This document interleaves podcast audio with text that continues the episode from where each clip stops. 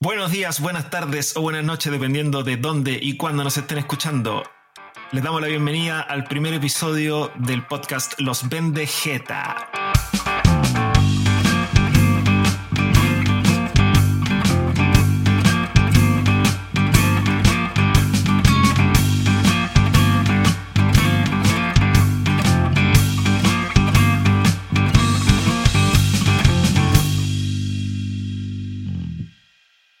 episodio viajaremos a España con el invitado estelar Alejandro Valdebenito. Mi nombre es Sebastián Barría y estoy aquí con mi co-host Miroslav Mimisa. Hola, hola, buenas a todos, ¿cómo están? Miroslav desde Irlanda. ¿Cómo estás, Sebastián? Bien, ¿y tú? Eh, Miro tiene voz de el micrófono de periodista. Él va a cumplir el rol aquí de- del, del enviado especial en- desde Irlanda. Soy Mick al micrófono. Eh, yo estoy en Chile y ubicado específicamente en Viña del Mar, eh, con un día nublado, siendo que es verano, pero bueno, aquí llueve en cualquier momento. Y hoy tenemos un invitado muy especial desde España que nos va a llevar a viajar a ese hermoso país y nos va a contar sus anécdotas y alguna otra curiosidad que tenga por ahí escondida, don Alejandro Valdebenito. Hola, ¿qué tal? ¿Cómo estamos? Bien, ¿y tú? Muy bien, aquí estamos. Mira, solamente para poner lo típico de los inicios, ¿no? Un poco el pronóstico. ¿Cómo está el día de hoy? Pues hoy está un poco nublado. Así está España, Barcelona hoy. Ah, también igual que acá. Pues ves, estamos igual, estamos en distintas partes del mundo, pero es exactamente lo mismo. Claro. Bueno, benvingut. ¿Cómo? Es mi- ese, ese- Benvingut. ese es mi intento de, de hablar catalán. Ah. Es que bueno, hay Miro que- también hay tiene que aclarar experiencia en que- España. Exacto, hay que aclarar que Miro estuvo en Barcelona. Ahora, yo tengo que decirte que no me dijo nada y que no me vino a ver, que quede esto grabado para la. Bueno, estamos cerca, estamos cerca. Hay vuelos ocasionales que se pueden hacer. Eso es verdad. Bueno, hay, hay una pequeña diferencia horaria. Tú en, en España, Alejandro, tenéis la, la, la hora de Inglaterra, ¿no? O sea, como la hora cero. Bueno, no, en principio creo que es más uno. Yo son- Sí, tengo las más 3, uno. las Ah, tres uno. vein- sí, son las 3 de la tarde. 3 y Yo algo. tengo las 2.26. Ah, ya. Tenemos Exacto, una hora de yo tengo diferencia con uno. España. Claro. Pero- las 11.26. Pero él, él, digámoslo de cierta manera, él, él más que estar en España está en Cataluña. ¿Sí? Exacto. Cambia la cosa, cambia la figura. Cambia la fe- pero no, la hora es la misma. No, sí. eh, bueno, España continental tiene el mismo horario en, en- en todo su territorio, pero no lo digo más que un- por un tema de horario, sino que por un tema de sentimiento de pertenencia, ya que en el tiempo que viví yo, por lo menos en Cataluña, noté que la gente es muy eh, catalana, muy regionalista, y hacen Así un poco es. la diferencia siempre entre España y Cataluña en sí. Aunque a pesar que nosotros como chilenos desde el extranjero lo vemos todo como una unión, un solo país, en Cataluña sí tienen ese sentimiento de España y Cataluña son dos cosas diferentes. O sea, podemos decir que hay dos países. Claro. Bueno, más de dos. Sí, son más de dos. Hay muchos sentimientos encontrados en ese aspecto, porque Exacto. los catalanes no son los únicos que se sienten eh, con su propia independiente a su propia nación. También está el País Vasco y así sucesivamente. Es más, Ah. quería dar un dato curioso antes de que comencemos con todo esto. Eh, justamente Cataluña, como tiene su propio idioma, y esto hago, hago un poco la similitud con Irlanda, que también tiene el irlandés como idioma oficial en el país. eh, acá se enseña en Irlanda el idioma irlandés en los colegios. Y en Cataluña los niños también le enseñan el catalán. Entonces, al fin de cuentas, podemos decir que la población entera que vive en esa región habla catalán. Y una vez estando en Europa, en, perdón, en España, me acuerdo haber visto un ranking que decía que el, catalán era una de las 10 lenguas más habladas en Europa. Lo que me pareció muy curioso porque uno jamás se lo había escuchado de esa manera. Y si se pone a, a- a- a sacar cuentas a nivel estadístico, sí puedes notar de que hay muchos países pequeños en Europa con muy pocos habitantes, 3, 5 millones de habitantes, que hablan esa lengua solamente en ese país. Mientras que el catalán, en Cataluña hay más de 8 millones de habitantes. Entonces, claro, si, si consideramos que hay Ah. 8 millones de eh, catalanes, eh, catalano parlantes, pasa a ser un número significativamente en comparación al resto de los países de Europa. Nada más quería aportar Bueno, eso. sí, pues en, en Europa todos los- cada uno habla su propio idioma y se Claro. entienden igual. Oye, Sí, hay eh, muchos bueno, idiomas, eso sí. Oye, buen dato de todos modos. Mirove creo que lo tiene todo a mano aquí. Eh, seguro que tiene. Lo tengo todo en el cerebro, lo tengo todo en el Todo, cerebro. él es el, él es el periodista. el sí, yo te imagino con una chuleta, unas chuletas como dicen aquí cuando tienes torpedo. la el torpedo. Uh, Torpedo. el torpedo. Tengo que traducir yo, la chuleta y el por torpedo. favor, hay termi- El Mira, torpedo llevo en 10 Chile. Sí, Claro. llevo 17 años. Me acuerdo de muchas cosas, pero hay otras que, claro, no había vuelto a usar. El torpedo, ¿verdad? El torpedo. Torpedo, claro, la chuleta. A mí también la primera vez que me dijeron, trajiste una chuleta. Yo decía, un pedazo de carne, porque claro, esa es la chuleta, ¿no? El- Bueno, hay, hay que aclarar una cosa de que, de que Miroslav es chileno. Yo también soy chileno y Alejandro, el invitado, también es chileno, solo que vive en España hace. Yo 17 años ya. Uh, madre Yo era, mía. yo era compañero de curso de Alejandro. Éramos compañeros. en el colegio. Y cómo va pasando el tiempo. Tantos años. Uh, años ya. Bueno, oye, eh, bueno, mira, eh, ya sabemos eh, cómo se llama, en qué país vive, eh, cuánto tiempo ha estado allá. eh, así que cuéntanos algunas otras cosas para ir eh, entrando ya calentando motores. Eh, bueno, tengo algunas preguntas. ¿Qué edad tienes? Pregunta. Bueno, tenemos la misma edad casi. Claro. O sea, ya lo hemos dicho, 40. éramos compañeros de colegio y yo también tengo 40, pero mañana hago 41. Ah, ya.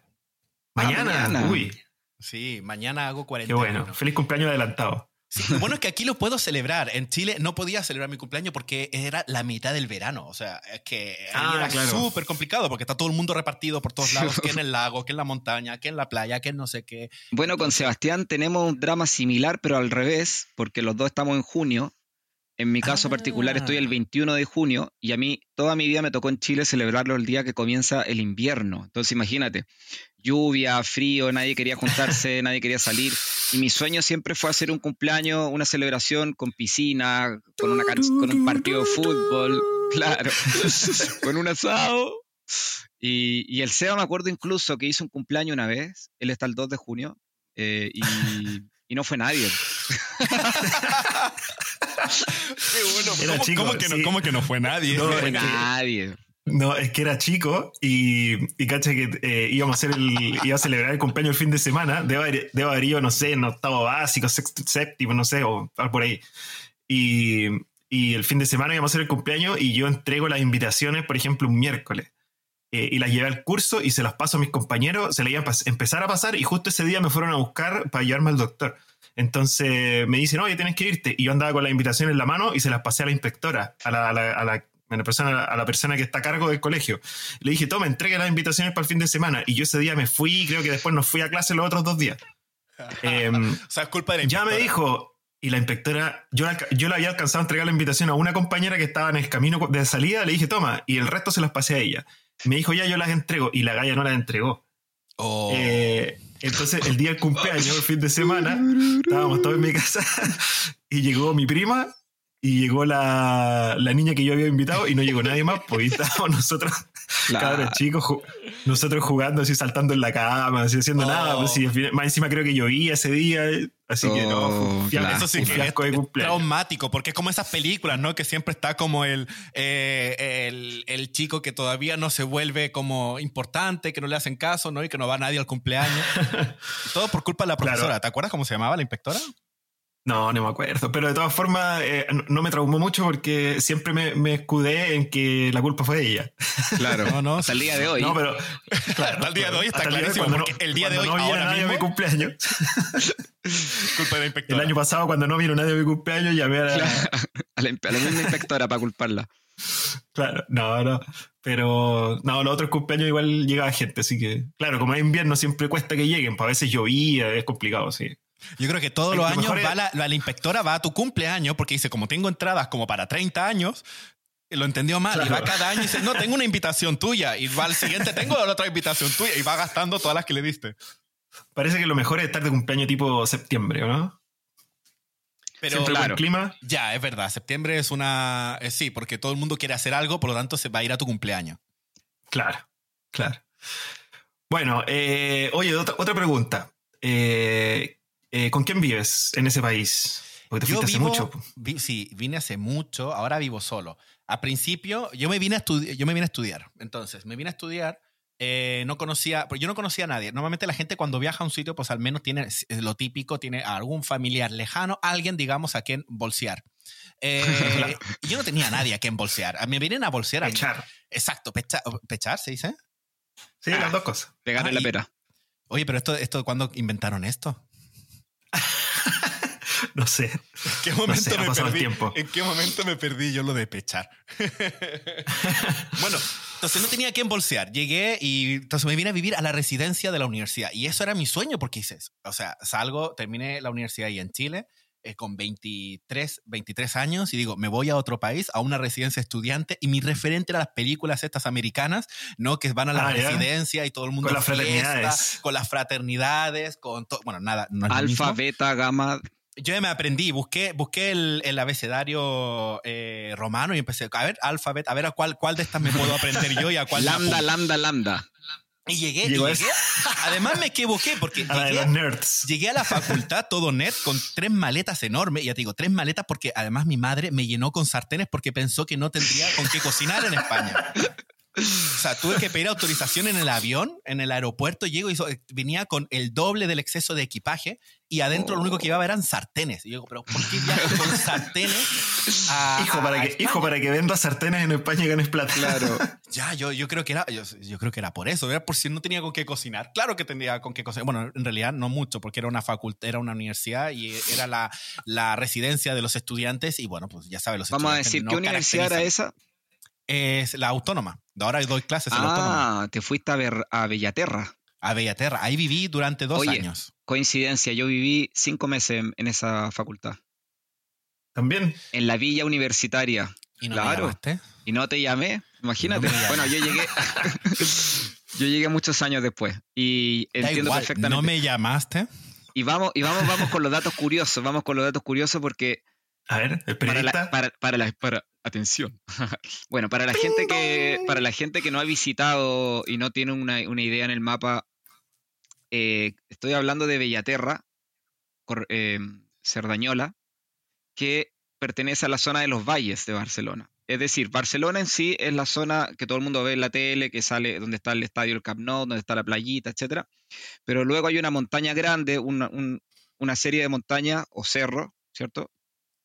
Que cuando uno los cruza yendo hacia, hacia el interior, eh, la gente sigue relacionándolo con Barcelona. Es decir, yo cuando vivía en la Universidad Autónoma de Barcelona, yo decía que vivía en Barcelona, pero en realidad estaba a 20, 30 minutos en, en metro, por ejemplo, y llega a esa zona que se llaman Los Valles. Entonces, eh, la universidad está ubicada en Cerdañola del Vallés, que significa el Valle de Cerdañola, y eh, ese centro donde actualmente está la universidad tiene un gimnasio tremendo, no sé si, si lo Es un visitaste. pueblo. seguramente Sí, más de alguna estuve, estuve ahí apuntado al gimnasio. Apuntado, la- no quiere decir que fuera. apuntado y la- es, es gigante, tiene, tiene una piscina olímpica, etcétera. Quedaba luego lejos del gimnasio que nunca logré llegar. nunca llegué al gimnasio. Trota- trotaba al gimnasio cuando llegaba a la puerta se devolvía. Bueno, bueno, es que ahora eh, eh, lo que iba a decir, Miro, es que además eso es un pueblo, un pueblo universitario. O sea, hay un autobús. Claro. Hay un autobús que te recorre. Yo desde la vila, bueno, donde estu- yo también estuve en la vila, ahora estuvimos juntos Sí. en el mismo sitio y, Uh. y lo estamos recién sacando ahora. y en la vila hay autobuses para llegar hasta la otra, porque está casi en la otra punta lo del gimnasio, Claro. ¿vale? Llegas en 20 minutos caminando, pero de todos modos tienes que subir, bajar, subir, bajar. Y Sí, es, es muy grande, y tiene un supermercado y tiene una plaza y tiene las facultades repartidas por diferentes partes, pero, pero a lo que quiero llegar a decir es que la vila universitaria, que está dividida en la vila antigua, la nueva, pero está todo en el mismo sector, eh, fue construido justamente para los Juegos Olímpicos. Entonces, todos esos departamentos donde nos fuimos quedando tú y yo como estudiantes, en realidad fueron construidos para, eh, para la Olimpiada. Y es Oh. interesante eso porque casi todo en Barcelona en su momento, bueno, y todavía... Está Creo que ahí se alojó la policía, si, si mal no recuerdo. Ahí se alojó, mira, hay un hotel también. Al lado de la residencia hay un hotel que ahora actualmente es la facultad de hostelería. O sea, la Sí. gente que estudia hostelería está ahí la facultad y tiene un hotel. O sea, es decir, un prácticamente es un hotel para estudiar. O sea, ahí Claro. mismo eh, gente estudia. Y sí, toda esa zona se creó para eh, los Juegos Olímpicos. Pero es que casi todo Barcelona se creó para los Juegos Olímpicos. Y, Y todo yo quería dar ese dato, sí. Es que es increíble que en el año 1992, cuando fueron los Juegos Olímpicos, eh, España venía saliendo de, bueno, de un proceso, digámoslo así, que volvió a la democracia en su plena potestad. y, y no era un- una ciudad tan turística como lo es hoy en día. Y los Juegos Olímpicos transformaron la ciudad, pero de una manera increíble. De hecho, eh, la gente que lo ha visitado, eh, ha visitado sus playas que son tan hermosas, pero antes de los Juegos Olímpicos casi no había playa en Barcelona. Estaba solo la Barceloneta. No había playa, eso es verdad. Y por el proyecto de los Juegos Olímpicos se extendieron dos kilómetros de playa, es decir, se sacaron todos los chiringuitos, todos estos negocios que habían, se, sacó la, eh, bueno, por ahí pasaba la línea del tren, se movió para atrás también, y, y las playas, digámoslo así, se trajo arena, por decirlo así, de algunas otras playas se construyeron, las playas que hoy en día uno las ve ahí tan, tan bonitas, tan, tan llenas de gente en verano sobre todo. Sí, todas las playas son, o sea, es falso. Eso lo resume. Todo es falso y eso se sabe. O sea, la arena es falsa, es traída, porque no es arena natural. Todo eso está construido. Todo eso es fabricación humana. Oye, ese fue el momento cultural. Momento cultural Eh, del día con profesor de Rosa. Ahora- que a- de dos ciudades diferentes, del Cerdaño del Vallés a Barcelona. Ah, claro. Sí, que Oye, pero, Claro. pero mira, yo tengo una duda. Yo como me imagino que muchos escuchas, eh, yo tengo una duda.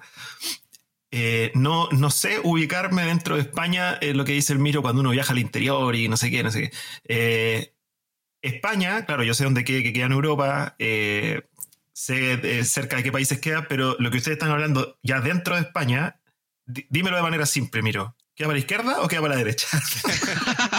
Es bastante. Mira, Queda es para mucho arriba o más para simple. abajo. Imagínate a España como un cuadrado. España es un cuadrado Ya. que pusieron ahí, porque luego ya se Ya. conecta con Francia. Pero ya está, es un cuadrado. Y en ese cuadradito, a la izquierda de ese cuadrado, por ponerlo así, ¿Mm? digamos, o, o a la izquierda o al oeste, ¿sabes? Hacia, hacia Ya. digamos, Sí. hacia, hacia el océano, hacia el océano Pacífico, o sea, Pacífico, Atlántico, Atlántico, Atlántico, Atlántico. o sea, hacia América, digamos, mirando a América, hay un Claro. pequeño cuadradito que es Portugal.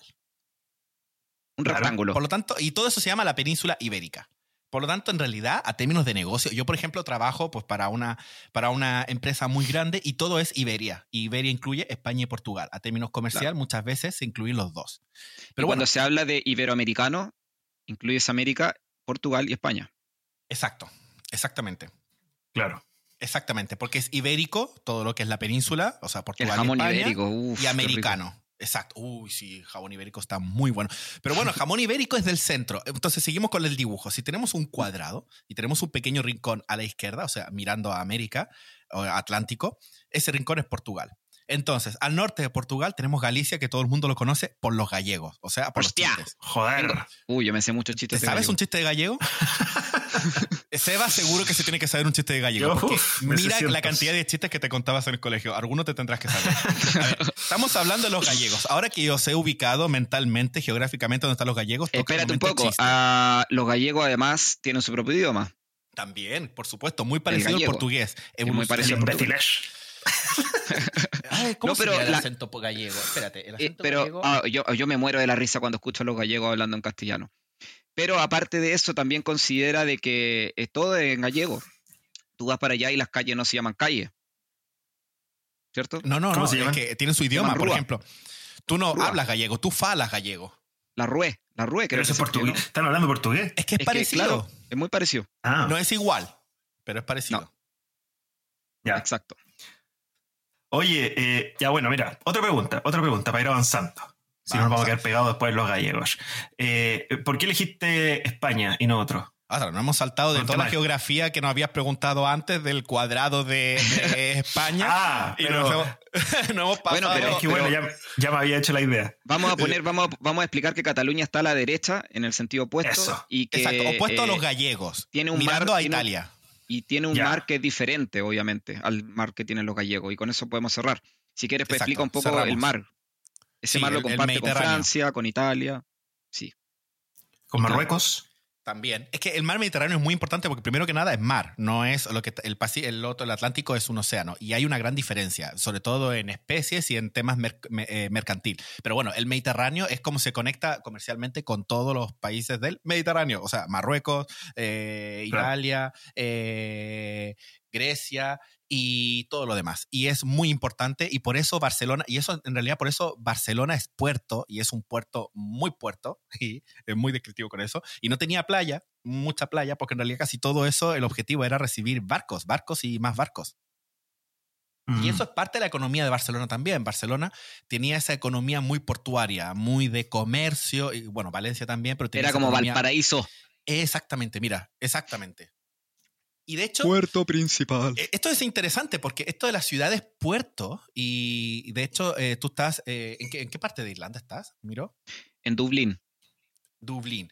La capital. Eh, pero Dublín Mira, ahora, ahora te vamos a hacer una mini pregunta de Dublín. Dublín eh, mm. no es puerto puerto, ¿verdad? Sí, Dublín tiene un puerto bien grande. De hecho, Sebastián, cuando vino a visitarme a Dublín, él llegó al puerto. Vale. ¿Y Porque se vino en... Tú te viniste desde eh, Escocia, ¿no, Sebastián? Desde, eh, sí, Escocia, pero nos dimos una vuelta media larga y, y sí, pasamos por, por Gales. Pero se vino en barco, claro. En barco. Es que la gracia de las ciudades. Cruzamos de Gales. Puertos, es que las ciudades puertos son muy multiculturales. Y en realidad esto es un poco para definir por qué Barcelona un poco es como es, o sea, muy multicultural. Exactamente. Y ahora vamos a tu segunda pregunta, que te hemos dejado ahora sí. plan. Eh, ¿por, qué, ¿por, qué, España y no algún otro país? esta pregunta es súper sencilla, porque la tengo clara en realidad. Yo quería estudiar mm. publicidad. Terminé la carrera de publicidad y cuando estudié publicidad me llamó mucho la atención la creatividad. Pero no la creatividad publicitaria. Yo quería estudiar la creatividad desde el punto de vista eh, de, eh, del cerebro, o sea, cómo funciona, de dónde viene.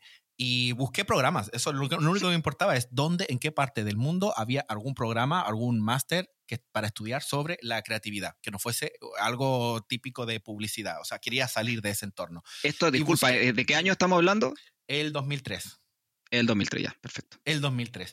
Y no había, había un curso en Estados Unidos que duraba tres meses y yo digo, pues si voy a pagar lo mismo, pues me paso un año en un sitio donde aprendo y me hago un máster, que el otro era un curso. O sea, es una cosa súper de, yo creo que de mentalidad de chileno de todos modos, de que vas a ir a un sitio de sacarte, de sacarte un Sacar el jugo. O sea, sacar el jugo. Que cunda, que cunda. No, pero yo llevo años también en el sector de la educación y me he dado cuenta que es en realidad esa mentalidad de obsesión por el título, o sea, tal, es un poco más nuestra. En otras partes, pues viven más de los cursos y disfrutan de eso. O sea, pues mira, el curso y ya está. Eh, entonces yo busqué dónde y me salió Barcelona y había otro curso también en Galicia. Pero eh, el de Galicia estaba más enfocado al sistema de educación y profesores y yo quería algo más genérico. Y entonces me vine a Barcelona solamente porque el único máster que había en el mundo que a mí me interesaba estaba en Barcelona. Si no, habría acabado en cualquier parte del mundo. Mira, quizás los chinos tienen un curso y no, te enteraste porque no lo buscaste en... No, y, también porque no sabía. ¿Cómo te quedaste allá? vale, esto ¿Cómo te quedaste allá? Porque porque una cosa es ir de un año con una visa y la otra es poder quedarse. Sí, me quedé por una cosa, por una pequeña obsesión. Ya que estaba aquí, yo dije, pues me voy a aprovechar y voy a aprovechar de sacarme eh, la nacionalidad de mi abuelo. En esa época era diferente. Ahora es fácil, ahora la puedes eh, llegar y sacar la nacionalidad heredada. Pero antiguamente no. Antiguamente tú tenías que hacer un año, no como, no como estudiante. Hay que tener en cuenta, bueno, si alguien quiere viajar, a España o a Europa que sepan que hay una diferencia entre visado de, estudiante y visado de trabajo. El visado de estudiante en realidad no es un visado, se llama una estancia. O sea, es un pasaporte a largo plazo, es decir, te puedes quedar mucho tiempo, pero no cuenta. Y yo para poder pasar y sacar mi nacionalidad tenía que estar un año. Entonces, cuando terminé el máster, busqué trabajo y trataba de eh, pasar ese año, digamos, con el, con el visado de trabajo para poder... Como contratado. Exacto, contratado, con todo el tema contratado, mm. para poder recuperar el pasaporte de, eh, o sea, mi abuelo lo tenía, pero ya para poder heredarlo. Cuando yo ya mm. lo tuve, ya tuve mi pasaporte en mano, pues resulta que cambiaron la ley y ahora pues todos los nietos ya podían recuperar sin tener que salir de Chile eh, el pasaporte. O sea, prácticamente daba igual todo el tiempo que había pasado con eso. Era totalmente innecesario. Hay tres años aguantando, tratando de trabajar para que luego pues abrieran la normativa para que todo el mundo pueda llegar y sacar el pasaporte eh, cuando son sus abuelos. Y esa fue la historia de por qué me quedé un poco más, o sea, terminé el máster, terminé el, el máster, empecé a buscar trabajo, me quedé un poco más para esto, pero ya había pasado tanto tiempo que me estaba acostumbrando, me salió un trabajo y eh, bueno, tuve una pareja también, siete años con mi novia. Eh, y al final, catalana. catalana. Y al final, pues te mm. empiezas quedando y te vas dando cuenta que te vas acostumbrando y luego cuesta porque te acostumbras. No, aparte, aparte al final no entendía nada. Claro. Me hablaba en catalán. sí, se entiende un poco. Aparte que el Barcelona es una ciudad que encanta, o sea, no conozco nadie, nadie que haya visitado Barcelona y diga que no le gusta.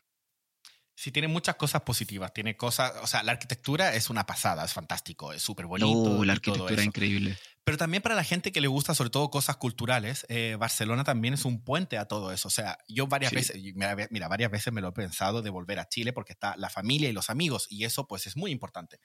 Y no lo tienes en ningún otro sitio. No, Pero cada, yo voy, trato de ir cada año. Y cuando voy allá, trato de que eh, hay una costumbre que yo he adquirido aquí en Europa y sobre todo en España y luego sobre todo en Barcelona, que es la de salir y salir mucho, hacer eventos, ir con los amigos. Eh, mira, mañana eh, vamos al teatro eh, o vamos a un musical o a un montón de actividades. ir de Eh, botellón. Bueno, eso lo haces cuando tienes 17 años. Yo ya tengo 40. Oye, Ya con el tengo COVID, 40. ¿se puede hacer todo eso? Algunas sí. Eh, Los eventos, los eventos se puede hasta un 30%. Bueno, cada país tiene diferentes normativas. Ahora en estos momentos en España se puede ir al teatro con un 30% de ocupación. Ah, qué suerte. Eh, Ah, ha ya. costado, ha costado porque el tema de COVID, eh, todo lo que es el sector cultural, pues ha sido muy castigado y la gente del sector cultural ha tenido que pelearlo. Es que es un poco así, han tenido que eh, luchar, hablar y decir, vale, pues algo nos tienes que dar porque no, no podemos cerrar un año, se van, se van a la quiebra eh, cines, teatros, eh, Sí, artistas, qué todo eso. La parte comercial ha sido lo más terrible de este COVID. Oye, y hablando de Para, eventos, para- para los, para los países me refiero. hablando de eventos así al aire libre, eh, ¿te ha tocado ir alguna vez a una calzotada? Ah, sí, casi. A ver, hay una cosa ver, si, nos- si nos puede, si, si nos puede explicar un poco, porque Sí. Mira, yo, La- la- yo la que no conocía, yo que no conozco las calzotadas, me imagino que van en calzones. Vale, antes de que la de- gente, la antes que la gente lo sepa, me gusta, me gusta esa analogía, Seba. Eh, antes que la gente lo sepa, porque la ventaja es que Miró tuvo lo- el tiempo suficiente pa- como para que sea todavía novedad. Yo llevo tantos años que es demasiado familiar. Entonces, está súper Ah, bien claro. las preguntas que hace Miró, porque eh, él se queda con eso y yo, a mí ya se me a hace mí, para mí es como un asado, es como cuando te invitan a, oye, vamos a hacer un asado. Bueno, Es como, imagínate como, una, como un asado para vegetarianos, pero antes que lo describamos, Seba, ¿cómo te imaginas tú? ¿Cómo te imaginas tú una calzotada? ¿Qué- por, por el nombre, ¿qué es lo que estás visualizando con eso? Calzotada. Todos en calzones, corri- corriendo, tomando copete. Tomando. La verdad es que no sería, Copete, no sería decimos- idea. Sangría, sangría, sería sangría. divertido. Sería divertido decir, vale, vamos a hacer una calzotada, pero todos si- en calzoncillo. oye, si, si uno, si uno ve que andan todos de blanco corriendo, arrancando un toro, eh, Claro, me imagino que es probable- probablemente factible que anden todos en calzones corriendo. exacto. Sí, tenemos, nosotros, nosotros, Alejandro, eh, los que estamos en el extranjero, obviamente tenemos una mezcla de todo lo que es España, porque cuando estás allá te das cuenta del orden que hay en ese sentido, porque lo de los toros eh, en otras regiones, en el País Vasco, eh, y claro, estamos hablando de Cataluña y los, cata- el- los del País Vasco no comen calzotada. Y en el país y en Cataluña están prohibidas las corridas de toro, entonces jamás se, estamos mezclándolo todo porque claro, para nosotros son todos españoles. Entonces ahora por Sí. favor, Eso es, es importante lo que dice porque hay que separar. Pero es interesante porque Europa lo que tiene es, es, es chiquitito en general. Y luego tiene, además tiene segmentos más chiquititos aún, que llevan muchos años manteniendo sus tradiciones. Cataluña, el tema, y por qué también Cataluña genera, eh, tiene estos conflictos con España, es porque tiene mucha identidad propia, pero en realidad casi todas las comunidades de España, casi todas, también tienen su identidad propia. O sea, el País Vasco y, y, la- y- y hacen los encierros y tal, pero ahí no conocen el calzot. El calzot es una tradición exclusivamente, de hecho la palabra es catalana, porque tiene una C con un palito, lo que se llama C tancada, o sea, se escribe así. Claro. Es una palabra y es un como Barça, producto... como el. Barcelona, Barça. Como el Barça, exactamente. Barça es con una C tancada, se llama. Ujú. Y, y es una cebolla. Bueno, no es una cebolla normal, es una variante de cebolla, eh, pero es comer cebolla. O sea, prácticamente es como un asado para vegetarianos. O sea, eso es lo que Mm. te tienes que imaginar. Es el momento de reunirse la familia, los amigos, con un montón de cebollas que meten ahí al, al fuego. A llorar. Y en calzoncillo, que no se te olvide. O sea, Todos llorando, imagínate- todos llorando en calzoncillo y después Exacto. dándose besos pasados la en gente cebolla. tiene que imaginar esto. Un montón de gente en calzoncillos llorando. Bueno, ahí no va a faltar el que aprovecha y dice, no me voy a echar desodorante, total, no se va a sentir. Pero bueno, debo, debo decir a favor de, la- de las cebollas y de los calzotes. Los calzotes a mí me gustan, están buenos. Pero no tienen, no tienen, no tienen olor. y no, Ah. no lloras en realidad. Hay que echarse No, desodorante eh, entonces para ir. Cuando vaya una. echar- yo recomiendo echar los Claro. desodorantes siempre. Sé que hay, mucho- hay muchos mitos, hay muchos mitos con respecto a Europa, incluso algunos de ellos cuando yo llegué también todavía existían esos mitos de que habían alguna gente, sobre todo que los franceses no se echaban desodorante. Son muchos mitos, o sea, Sí. son mitos. Ha- Hay que quitar esos mitos. Lo de la cebolla. Bueno, yo en Barcelona escuché varias veces que las portuguesas tenían bigote. No sé por sí, qué. y lo siguen diciendo. No, no. Lo dicen sí, mucho ahí. Sí, lo dicen mucho. Lo ¿Y dicen tienen mucho, bigote, de no? hecho. Algunas sí, claro. Oye, eh, Bueno, y algunos, algunos franceses no se ponen desodorante también. Sí, eso también lo Así dicen que claro, mucho. todo es... A ver, yo trabajo mucho con franceses y todos los que conozco se ponen desodorantes, pero Ya. yo creo que también los mitos y todo eso vienen a veces con la- las generaciones que popularizan algo. En su momento, pues tal vez en los 70, los 80, eh, los franceses eran famosos por su manera de eh, libertad, digamos, eh, en vestuario, ¿no? Eran los típicos que iban de viaje en Chile, me acuerdo que iban sin calzoncillos. Oh, ¿No se acuerdan de eso? De los típicos estos... A lo eh, gringo decíamos a los nosotros. gringos que Claro. van sin, o sea, van con pantalones pero sin calzoncillos, algo súper incómodo. Yo no he conocido a nadie que vaya sin calzoncillos, o sea, vas ahí con todos los huevos rascando con los pantalones. pero que tú le andas preguntando a la gente, ¿anda con calzoncillos? Oye, tú andas con. ¿Cómo, Sí, cómo- yo- cómo uno se. Cuando cómo viajo uno se yo, entera? yo pregunto para decir, oye, dices, ponte, mañana hay una calzotada, ponte calzoncillos, que no se te olvide. imagínate, vas a una calzotada y ese día no llevas calzoncillos, ¿qué haces? Oye, eh, ya, yo soy, yo como soy el host de este, de este podcast, tengo que ir poniendo pauta. Así que, va- tú, tú, tú manda. ya. Eh, nosotros, como, como estamos partiendo el podcast, estamos organizándolo y teníamos una serie de preguntas. eh, y la idea es que también hacerte alguna, algunas preguntas especiales. Así que para ir avanzando, porque vamos a ir- tenemos mucho tema y ya llevamos cuánto, como media hora grabando, un poquito más. Eh, preguntas Que solo rápidas. Has puesto dos preguntas. Eh, por eso, pregunta rápida. Si no, vamos a seguir, podemos seguir conversando Venga. horas. Pregunta rápida. Momento de pregunta rápida. Momento de preguntas rápidas. ¡Ting! ¿Cuál es, cuál la la moneda que se ocupa? La moneda, el euro. El euro. ¿Desde que tú llegaste al euro? ¿O antes había otra? Sí. No, yo alcancé a llegar dos años después de que se instauró el euro. Antes estaba... Mm, la peseta, ¿o no? Sí, la peseta, la, famosa peseta. peseta. Que estas revistas, yo me acuerdo cuando me compraba las revistas en Chile que decían Sí. pesetas, 300 pesetas. Y yo alcancé a llegar cuando se cambió. Un euro Ah, son 166 pesetas, si mal no recuerdo. Y Ah, todavía había gente ahí haciendo cálculos y tal, pero ahora oficialmente es el euro. El euro. Bueno, hace tiempo ya, ya fue. Ya fue la peseta. Ya fue la, población. ¿Cuánta población tiene España? Unos 42 millones de habitantes aproximadamente, en unos Ah. 500 y tanto mil kilómetros cuadrados. Es Esta- decir, estas Chile son, es más estas son grande. preguntas para pillarte, para ver cuánto sabes, pero la verdad Estas que tú preguntas iban para ti, Miro, que eres el, el de los datos, tú eres el de los números. El, el miro, No, yo sé, yo, el miro para darnos el dato exacto. claro. ¿Cuánta población tiene España? A ver.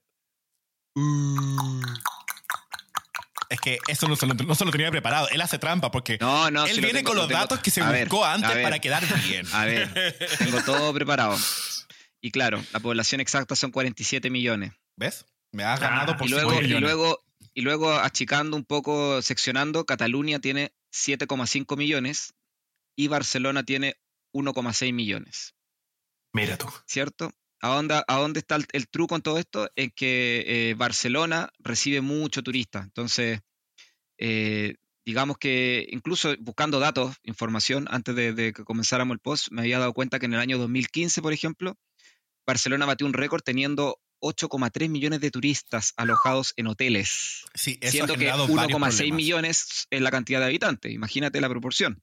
Mm. Han habido protestas al respecto. O sea, Pero gente claro, contra Y los, propios turistas. extranjeros, los propios extranjeros que viven en la ciudad consideran que su peor defecto es el turismo en masa.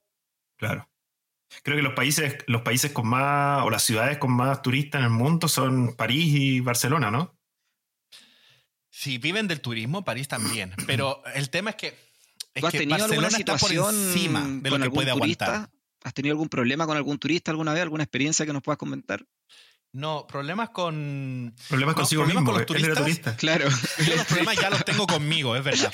No, los turistas, a ver, los turistas da el siguiente problema. Mira, Barcelona, la gente, ¿por qué se queja de los turistas? Uno, porque ya está sobreparando las instalaciones. O sea, la ciudad tiene unas instalaciones, unos recursos para los usuarios, para la gente que vive en la ciudad, que ya se ve colapsada. Es decir, por ejemplo, en verano el metro está colapsado de turistas. Es así. Y el metro, pues nadie quiere viajar en un metro apretado de gente. Pero oye, el metro de Barcelona es espectacular, llega a todas partes, es barato. Todo Barcelona está cubierto. Yo no tengo todo auto. El fin, todo el fin de semana funciona 24 horas. Increíble. Bueno, y lo que quería decir es que prácticamente los turistas tienen un defecto muy común, muy recurrente, y es que el centro de Barcelona huele a meao. Sí, es cierto. es cierto. ¿Sí? Sí, sí, sí, sí. Los turistas, ¿qué es lo que nos dejan en Barcelona? Pues pipi. Pipi. Sí, bueno, tienen que poner baños. Centro, meao. Hay baños, pero es que hay baños, pero es que muchos no, turistas que... en su vida han conocido la fiesta. No, es que también, también está el concepto en Barcelona del típico turista del norte de Europa, país escandinavo, británico, que va a Barcelona y siente como, no sé, el que ha visitado Tailandia o ha, o ha estado en Brasil en alguna playa calurosa, ellos sienten lo mismo cuando van a Barcelona. Entonces sienten, estamos acá en la playa y van caminando por la calle sin camiseta a las 3 de la mañana, gritando en verano y se ponen se emborrachan y se ponen a mear en cualquier parte. Sobre todo, si vienen, casa, de, sobre todo si vienen de Irlanda, ya no digo nada más. Sobre todo si vienen de Irlanda. Son chilenos viviendo en Irlanda. Sobre todo son chilenos sí. de Dublín, en Dublín, claro. En realidad no son extranjeros, son chilenos que vienen, han vivido en Irlanda claro. y dicen, oh, esto de la cerveza, oye, pues perfecto. Oye, hay una, hay otro mito que dicen que los chilenos allá los tienen vetados. Así, eh, él es chileno, no, no puede entrar al país porque son ladrones. Puede sí, ser, ¿no? Es el, un mito, ese es un mito. Es un mito muy mito, sí. Ah, a ver, hay que decir una cosa. el pasaporte chileno es un buen pasaporte. Dentro de lo que cabe, sí. es un buen pasaporte. Es un pasaporte, mira, es, es, tan simple como que el hecho de que ahora a viajar a Estados Unidos ya lo puedas hacer con el sistema este, ¿cómo se llama? El, el Visa Waiver. Sí, no, pero esta visa online que te sacas por internet. Uh -huh. Esa, Waiver. Es esa. Si no tenía otro nombre, no era un nombre así raro como el. el, el un, el visa, scrup, visa Scrupurulu. Bueno, el tema es que ahora en Chile, o sea, el, el, hecho de que tengas esas facilidades es porque el visado chileno no es un visado complicado. O sea, no hay chilenos robando. Sí, claro. hay chilenos robando, eso sí. O sea, como en todas partes, hay chilenos robando. Pero es que también hay gente de otros lados robando. Y, y, y ojo, sí. que si hay chilenos robando en Barcelona es porque hay una, algunas mafias localizadas que traen grupos de chilenos y luego se van. Eh, así como en otros países habrá gente de otras partes, porque cada país tiene como... Eh, bueno, eh, digámoslo así, digámoslo así que en Barcelona los, los, rumanos tienen más mala fama que los chilenos. Sí, porque han tenido más tiempo. Y el tema es, ¿qué es lo que pasa en Barcelona? Y bueno, y en España hay normativas, y la normativa legal para el tema de eh, la delincuencia con extranjeros es muy flexible. Es decir, ahora no estoy llamando a ningún chileno que se venga aquí a Barcelona a robar. Eh, todos los que están escuchando esto, todos los que están escuchando esto o sea, las claro. normas han cambiado, ahora no están mucho más visa. estrictos. Eh, no, el tema es que si te pillan robando, tampoco te deportan inmediatamente, te dan cita para tres meses, lo cual te da tiempo para que tú ya para te vuelvas. Robando. Es decir, son, claro. son, ladrones de turismo, son ladrones ocasionales. O sea, en plan, ¿qué haces este verano? Nos vamos a robar a Barcelona. Ah, claro. O a puro trabajar, a puro trabajar a puro trabajar, nos vamos a puro trabajar y eso es lo que eso es lo que pasa con el tema. Al no hay tío. una mala fama con los chilenos para nada. Había un Ya. momento que había muy buena fama. O sea, al principio había una, una fama así en plan, pues alguna gente, oye, estos chilenos han hecho un portonazo en Barcelona. Vale, pues ahí salía un poco las noticias. Pero en realidad, hace unos cuatro años atrás, cuando, o cuando estaba la crisis en España, muchos espa- españoles se planteaban irse a Chile porque era el mejor opción en Latinoamérica para irse a vivir, o sea, muy parecido, o sea, es muy parecido, la cultura en Chile y aquí son muy parecidas. Y Es esto verdad. me ha hecho que yo me haya quedado tanto tiempo, en realidad. No he sentido, cuando, ah, supongo, miro que tú ahí en Irlanda notas ese choque, y es divertido cuando Sí. viajas a un sitio y notas ese choque cultural, es decir, como que No, es muy Eh, diferente, muy diferente. estoy acá. pisando un suelo diferente, el aire es diferente, la acera es diferente. Mira, la es un todo. diferente. Es la música que ponen en la radio, es cuando le conversa a alguien que no conoces, es cuando sale la noche, porque aquí 6, 7 de la noche ya los restaurantes están llenos para cenar y la fiesta se acaba temprano, la gente se emborracha temprano. Eh, en fin, todo es diferente. El invierno es más largo, etcétera. Entonces todo eso hace que cambie y obviamente ah, viendo la parte de la arquitectura, por ejemplo, un detalle relevante que yo he notado entre estas dos ciudades es que aquí los edificios no tienen balcones. Y tiene todo el sentido porque hace mucho frío y mucho viento, mientras que en Barcelona eh, lo más común es eh, vivir o ir a la fiesta de- en el piso de un amigo, en la casa de un amigo, el departamento de un amigo, y que tenga un tremendo balcón, una terraza, una azotea, etcétera.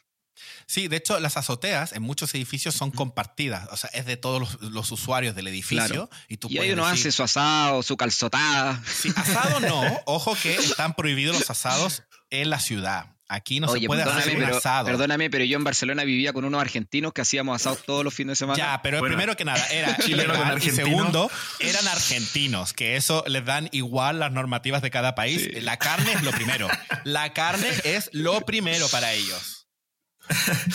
Oye, otra pregunta rápida, para ir cambiando de tema. Copas Pregunta del mundo ganadas. Copas de... Me estás preguntando de fútbol. ¿Sabes lo que yo sé de fútbol? Si sé, era intencional la pregunta. Pero Sí, ah, para eso tenemos éramos- a nuestro periodista. Es verdad. Mi- Miró. Solo una, solo una. España Solo ganó una. solo una copa. Y hasta antes que ganara esa copa, Chile tenía mejor ninguna. ranking a nivel. Nada, Chile tenía mucho mejor ranking. Chile había sido tercero en un mundial. Y España no había ganado ni un mundial, no había llegado a ser tercero nunca. Y tampoco había ganado la Copa Europa. Entonces, claro, España tuvo un equipazo. España, España hizo una política muy fuerte de, de inversión en, en deporte. Y todo, todo eso trajo su- sus beneficios a los 10, 15 años después de, de iniciar esto.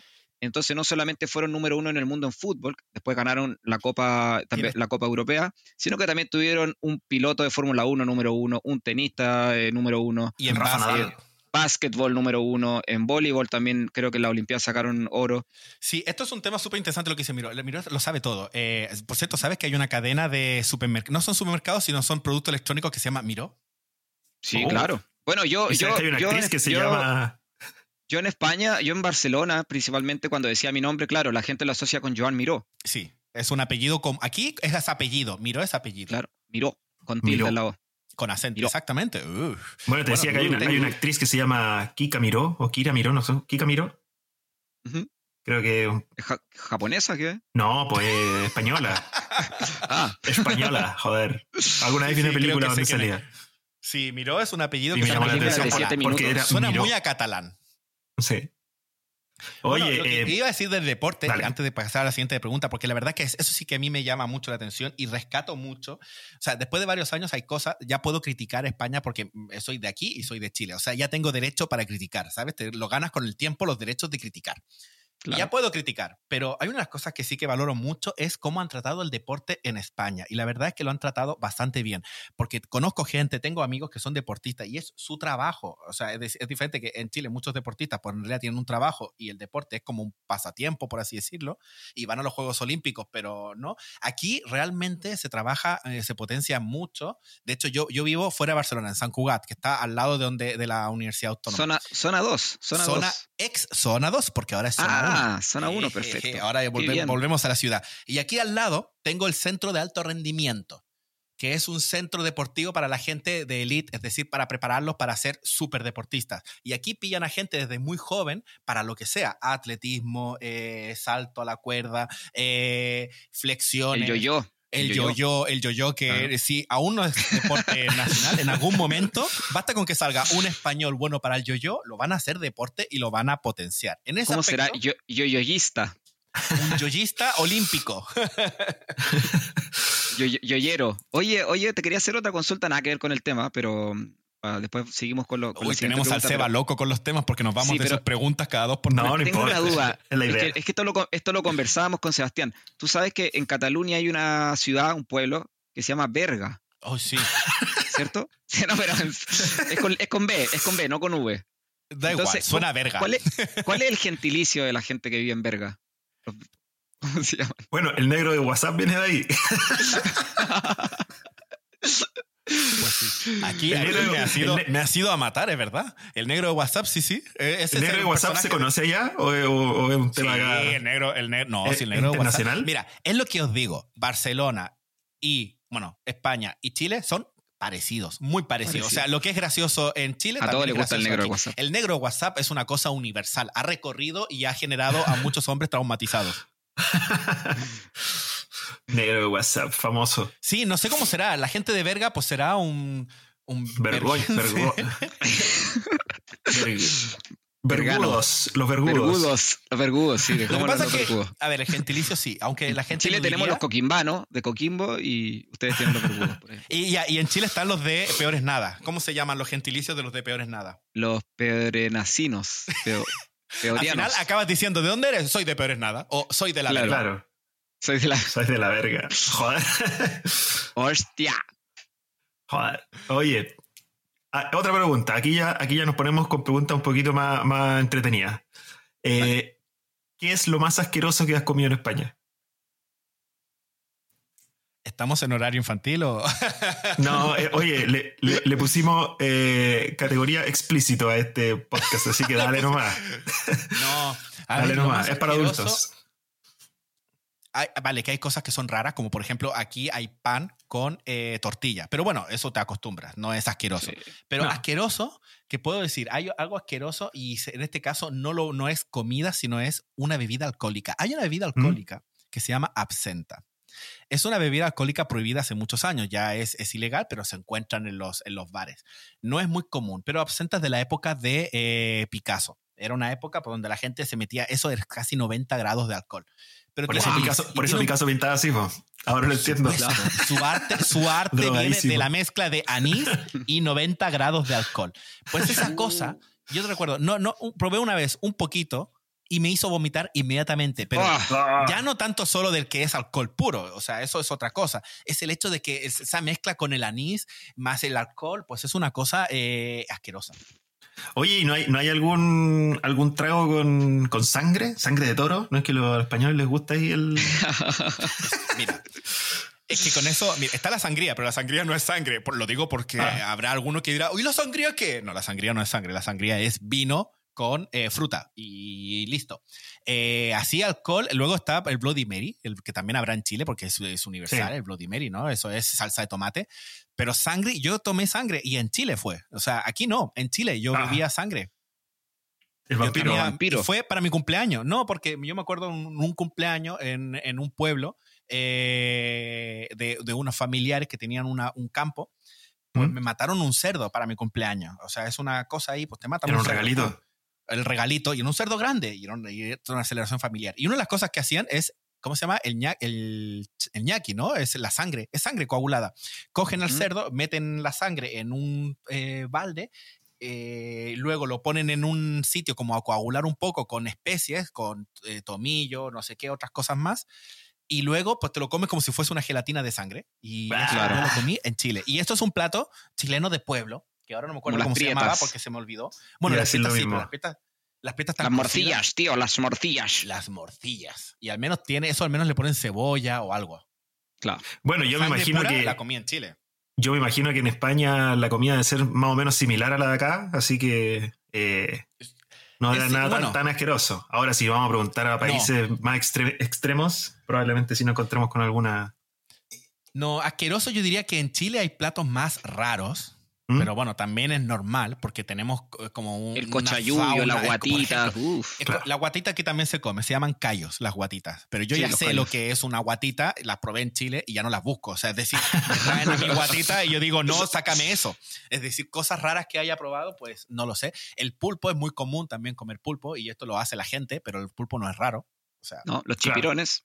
los chipirones tampoco. Yo diría que en Chile comí platos más raros. A ver, aquí. Muchas Bueno, cosas pero no se comen pero así, por ejemplo, diferentes. ¿El qué? Ojos, criadillas. eh, ¿Eso se come en Chile? ¿Criadillas? Sí. Típico de, eh, plato de después de faenar y cortar los huevos a, los a los posibles, a los futuros toros. yo no sé a quién se le ocurre. criadillas. Oye, ¿y si hacemos criadillas? Si las echamos a la parrilla a ver cómo quedan. Ya, ¿te imaginas el primer día que alguien dice, oye, Eh, hemos cortado unos huevos? Si se pueden hacer huevos de gallina, ¿por qué no hacemos huevos de toro? Y ahí alguien Claro. habrá dicho, ah, pues mira, ¿cómo le ponemos criadilla? quedan ricos. Con Apanémoslos. leche de toro. No, Ah. aquí también se hace y se hacen en los pueblos. Lo que pasa es que yo, el tema es que el tiempo que llevo viviendo en, en España, en realidad ha sido en ciudad. En cambio, en Ah. Chile, yo he tenido la experiencia, como tengo mi familia, experiencia de vivir entre ciudad y los veranos, pues pasarlos en algún pueblo. Entonces tienes esas, esas eh, Claro. costumbres. Allí tengo la oportunidad de conocer costumbres de pueblo. En cambio, aquí, cuando voy de pueblo, soy un típico guiri turista a un pueblo.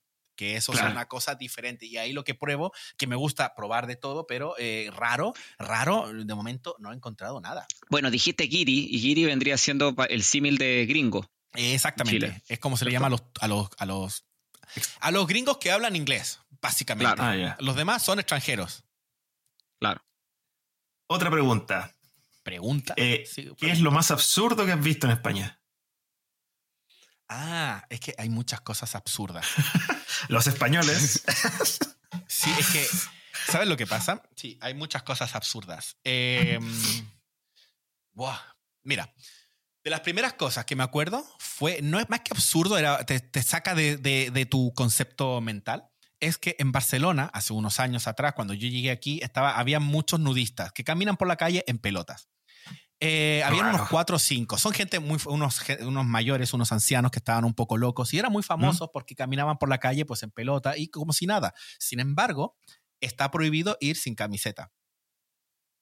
Ah, pero podías dar pelota, pero siempre y cuando uses camiseta.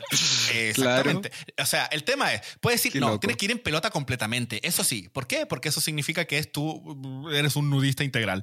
Pero si vas sin la camiseta, en plan como Pero los si vas con calcetines, no eres nudista. Exactamente. O sea, tienes que estar totalmente en pelota. Ahora ya desaparecieron. Extraño. no lo sé. Eran viejos. Yo supongo que habrán muerto también. O de frío, no sé. qué. Chuta.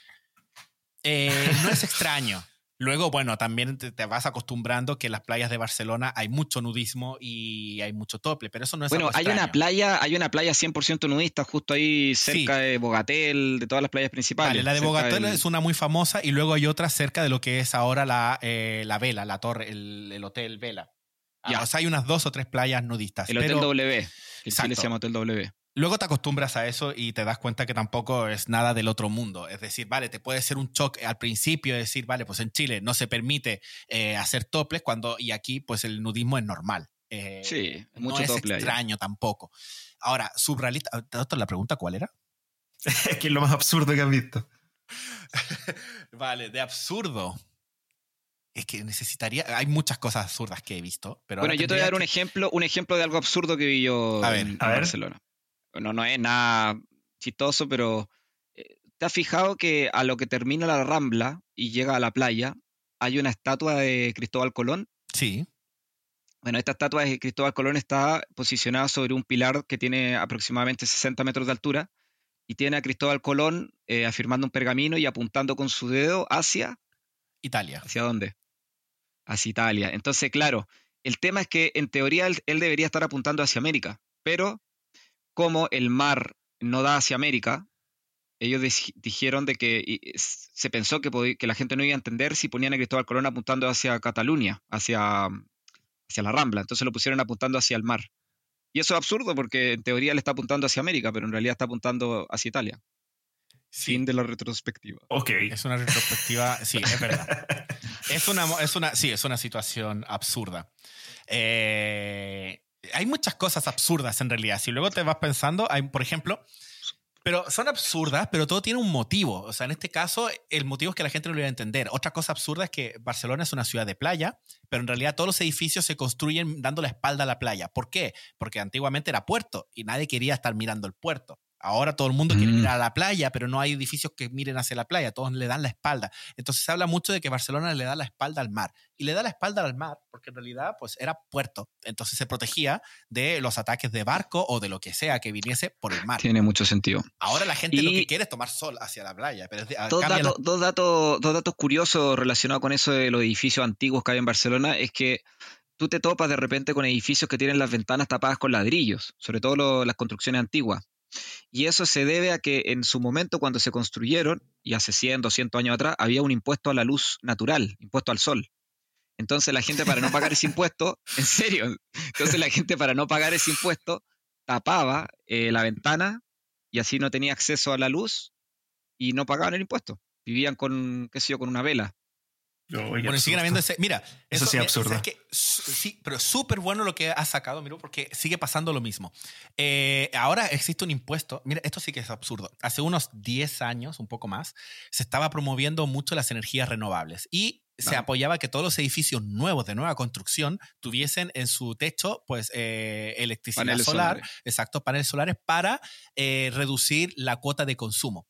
Pero al poco tiempo, pues obviamente aquí quien mueve todas las cosas, pues son las empresas eléctricas, eh, dijeron, eh, esto no nos conviene. Entonces, ¿qué hicieron ahora? Pues hay un impuesto, actualmente hay un impuesto. Es decir, si tú tienes un panel solar, tienes que pagar un impuesto. Si tú generas electricidad por tu cuenta, tienes que pagar un impuesto. Eh, y eso lo ven, ¿por qué? Porque eh, cuando tú generas electricidad, tú tienes electricidad extra. Es decir, ya no es solo gasto, sino también recibes y eso los ven y están, hay gente multando. O sea, ya no puedes poner, ya no puedes tener tecnología de eh, eh, eléctrica, o sea, paneles solares, porque tienes ese impuesto encima. Por lo tanto, eso es una contradicción y es totalmente absurdo. O sea, es otro impuesto, ah, es absurdo, pero al mismo tiempo son business. O sea que no es solo en Chile que nos tratan de cagar con esas leyes. Es internacional. Pero ¿cómo está allá? Porque bueno, acá en Chile acá en Chile la mayoría de estas empresas de servicios públicos son españolas. Así que ahora lo entiendo todo. ¿Ves? Se han llevado, se han llevado todo eso para allá. Porque mira que en Chile hace unos años yo estaba mirando estos programas de televisión de las super casas, super modernas, super tecnológicas del mundo. Y que era un programa, además era un programa británico que recorría pues todo el mundo. Y, y muchos de esos programas siempre habían casas en Chile y estaba, no sé, me pareció que estaba muy de moda en Chile la construcción de casas autosuficientes completamente y había una súper que me gustó bastante, que tenía unos cuantos paneles solares que hasta le daba energía al vecino. O sea, ah, eh, se hablaba de, casas muy bien allá. No sé si ahora han puesto un impuesto al... al no, creo, creo que no han puesto, no hay un impuesto, pero incluso si tú, si tú generas energía, la puedes inyectar al sistema y ganar plata. Eh, pues pero sí se ha hablado de, estos impuestos y yo lo he escuchado. el, problema, el, problema, el, problema, reciente que hubo en Chile está relacionado con, con los medidores de luz. Ah, sí. ¿Te acuerdas, Sebastián? Que los cambiaron. O sea, están en proceso de cambio. Claro, y hay como, como que te obligan a instalar un sistema de medición ah, inteligente que vale caro y que... Lo que yo tengo de esos. Eh, ya, no, ya, no, ya no viene alguien a tu casa a mm. revisar todo el medidor de luz, eh, lo ven directamente desde, un computador central y te lo cortan la luz y te la dan de alta la luz a distancia. Es decir, si no pagas, te la cortan de ahí, Ya ahí Homero Simpson, está Homero Simpson en su oficina apretando los botones. Exactamente, ahí diciendo, ¿a qué le toca ahora el corte de luz? Sebastián, ¿ha pagado la cuenta? No, le toca cortar la luz. Oye, que a todo esto en España no se llama Homero Simpson, se llama Homer. Homer, así es. Homer. Porque no tienen, el, no está traducido, o sea, eh, eh, ¿cómo se llama cuando, cuando cuando le pasan de un idioma a otro. El doblaje, eso. No está doblado al español latino, que es muy diferente al español de España. Eh, exacto. Aquí lo que pasó es que el doblaje en España llegó tarde. Y eso es una cosa súper interesante, tal vez la gente no lo sabe. Eh, Disney, las películas, aquí en España, por ejemplo, la gente veía las películas de Spider-Man, veía las películas de Disney en latino. Pero le dicen, en serio, le dicen Spider-Man. Sí, no, no pronuncian el Spider. Ah yo, había escuchado, yo había escuchado que, a, Luke Skywalker le decían Luke Trotacielos. Pero parece que es mentira, parece que es mentira eso, ¿no? Eso es mentira, sí. El otro día. el otro día pero ojo, ojo, ¿Mm? ojo, que con el tiempo hay traducciones que se han ido cambiando. Porque yo me acuerdo en mi época adolescente que coleccionaba eh, videos de manga ¿Mm? y venían algunos doblados en España eh, recuerdo haber visto una de estas películas de, Goku, donde en vez de decir el Kamehameha, decía Onda Vital. Onda Vital. Con un acento súper español, Onda Vital, que esto solamente lo he visto en pocas traducciones. Luego no, espérate un poco. Y, Rápido y Furioso a todo ah, gas. Sí, a Rápido y Furioso le ponen a todo gas, sí. Y, el, y Mickey Mouse, hay miles de Miguelito. bueno, hay un ratón Miguelito. Pato Donald, Patricio Donald. sí, a, a, Tribilín, a Tribilín le dicen Bilín, Bilín, Bilín. Oye, mira, otra, otra pregunta.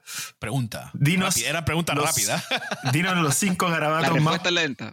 Los cinco garabatos más populares que se llegan en ese país. Ah, buena, buena los cinco grabatos más populares. Es decir, manual, manual para eh, chileno principiante que se venga a España.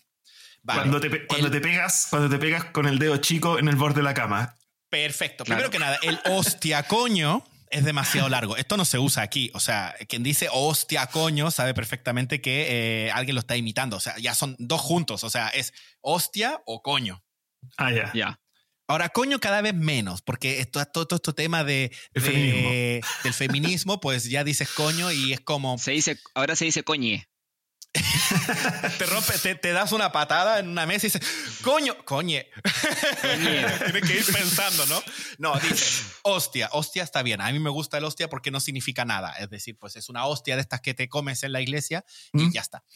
Pero uno- una hostia en España es que te pegan en la cabeza con la mano. Cuando te golpeas, dices, ¿cierto? Un hostia. palmazo. Sí, en realidad es una reacción. Es decir, por Te voy, ejemplo, a dar, te voy a dar una hostia, tío. Sí, van a pegar. Te, te puedes dar una hostia a alguien, pero también lo puedes decir. Lo puedes decir en plan, Claro, un eh, te has acordado de Mm, algo. Te imagínate, hostia, verdad, tenía que ir a comer. También. Hostia, le debo Sirve a. Sebastián cinco lucas. Claro. Ya. Cosa, Claro. Sirve para todo. Es, es como, no, no es un hueón. Ya entraremos al modo No. hueón. Eh, luego está el, eh, em- el me cago en la puta. Eso también ha ido cambiando. Ahora ya es eh, me cago en todo, porque el- la puta también están protegidas. Entonces ya no me cago en la puta. Me Ahora cago- es me cago en todo. mucho, O me cago en Dios. la leche. Me cago Sí. en la leche también. Sí, mira, aquí te puedes cagar en todo, menos en las putas. Te puedes cagar en la leche. te, los cagar, te en los muertos. Sí, eso también es Claro. Te puedes cagar en los muertos. Hay que ser creativo. Tú tienes que ser muy original con quien te cagues. Te puedes cagar en Dios. O sea, aquí la gente se caga en Dios fácilmente. Me cago en Dios. pues, Perfecto. Eh, me cago en la hostia. O sea, te puedes cagar en todo. O sea, ahí. Me cago en la mar salada. Ahí, claro. Pues, si es chileno, pues dice, pues, me, me- me cago en la rechucha. Ah, mira. Me cago en los políticos. No, pero eso le falta. Me cago en Condorito. ¿Ves? Eso, eso ya empieza, eso, eso ya tiene su, su chispa. Claro. Luego, es que todo tiene que estar relacionado con el, con el culo y el ano. O sea, primero que nada, Claro. o sea, la mayoría de los insultos viene por la parte trasera. Hay un, hay un problema, un trastorno, digamos, eh, fecal en, al respecto. Otra de ¿Sabes mis qué? palabras favoritas. Ver. Sí. Sabes que yo tenía la, la- la teoría de que acá en Chile es lo mismo. Acá, por ejemplo, todos los garabatos y todas las expresiones están, están entre la rodilla y el ombligo. Todas. Por delante Sí, y por pero es que atrás. aquí han llegado a un nivel superior. En Barcelona, en Cataluña, Ah. Ya. para Navidad, existe un personaje que se coloca en el pesebre, que es El el, caganet. caganet. Es el caganet. Chucha. Eh, eh, eh, tiene que haber en todo pesebre un personaje que está con los pantalones abajo y está cagando. Está cagando un mojoncito. Está cagando su mojoncito en el pesebre. Sí. Entonces está el formato tradicional, que es un campesino, ¿no? De pesebre. Pero es que ahora hay de todo. Hay, hay esculturas de todos los personajes públicos de la historia. Puedes tener hasta el maestro Yoda cagando. Claro. Y solo Bueno, se ahí- vende en Navidad. Ahí hay algo para. ¿Qué es lo más absurdo que has visto en este país? Oye, espérate. Claro, ey, ey, está la evolución del eso. cagatío. Está El cagatío, el cagatío. cagatío yo creo que es lo más absurdo. Yo, yo concuerdo que el cagatío puede ser lo más absurdo que he visto en Barcelona. ¿Qué es eso? Sí. El cagatío es un palo, es un tronco, Tronco. de madera. A ver, a final de cuentas, todo. A mí las tradiciones de todos los países me gustan. Hay que entender que lo que más me gusta de Barcelona es que es diferente. O sea, me encuentro con cosas que son diferentes a Chile. Pues el cagatío es un tronco de madera que alguien le pone, le pinta unos ojitos, le pinta una boca y le pone unas patas de madera.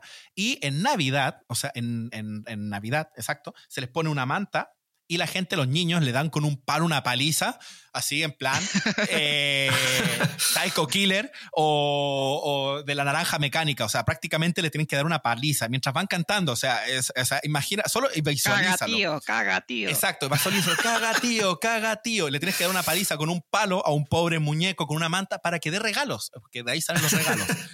De una paliza. Caga los regalos. Oye, recapitulando un poco con lo absurdo, que ahora me- me- se me viene a la mente otra cosa más absurda. No sé si te gusta a ti, a ti que te encantan tanto las tradiciones. No sé qué me vas a decir, a ti, te- a ti que A te gusta lo me- absurdo. A mí nunca me logró gustar. Es cuando ganan el gordo de lotería y esos niños, bueno, el, el gordo de lotería es como el premio mayor que entregan a fin de año, se hace como una lotería anual de fin de año.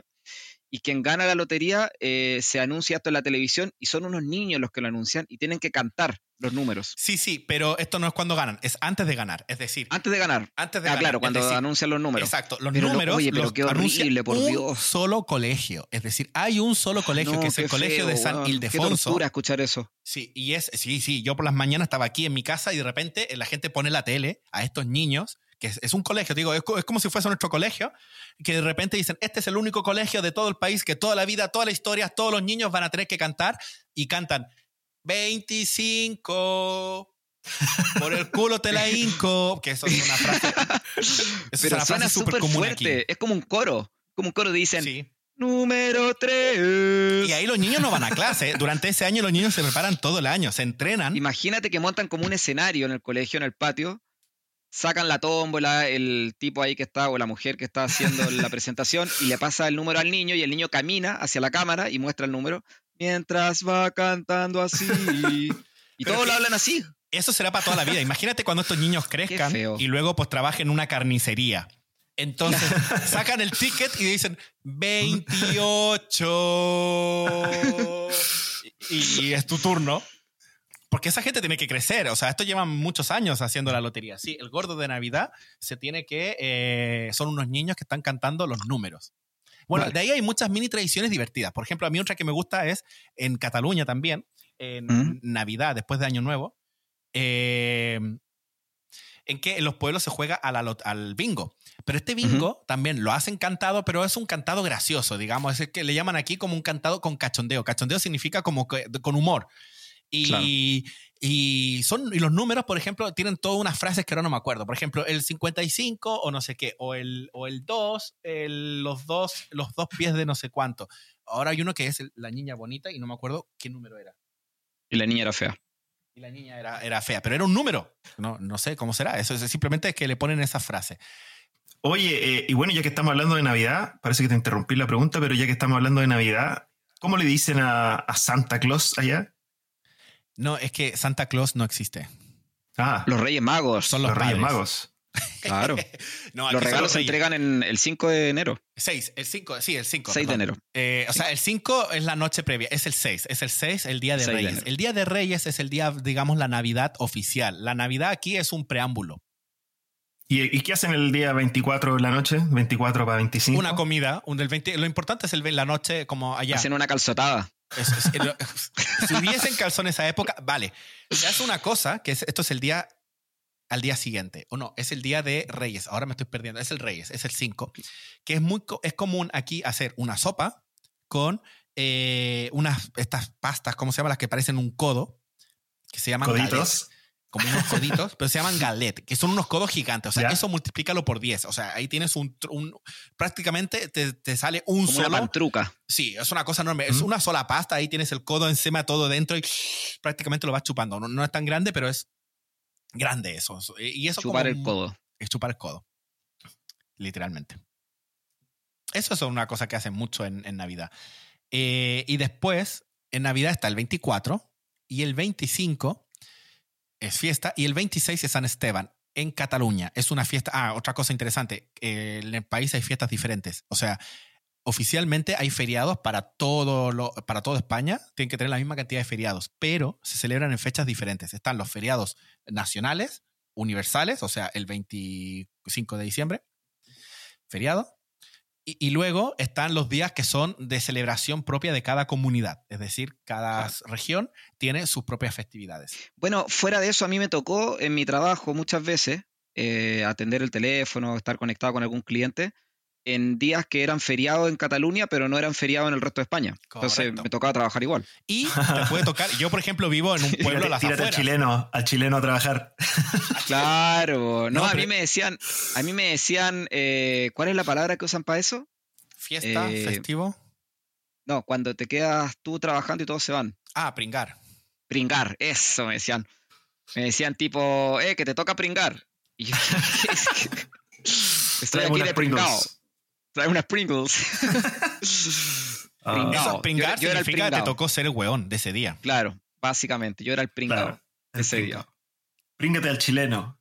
Príngate. Ah, y bueno, estábamos hablando de las palabras. Eh, Yo creo que hice Sí. una o dos palabras. Voy súper rápido. Eh, la- mi palabra favorita es a tomar por culo. Y creo que es una palabra que creo, para mí, es, eh, me ha cambiado la vida. Porque es una palabra que dice a tomar por culo. Quiere decir que me importa todo una mierda. Y la verdad es que, Claro. eh, y aquí ya lo digo con un toque de filosofía y un toque de eh, retroinspección. Creo que es una palabra muy interesante porque te das cuenta que hay veces en la vida que necesitas man- literalmente mandar a tomar por culo las situaciones o a la gente.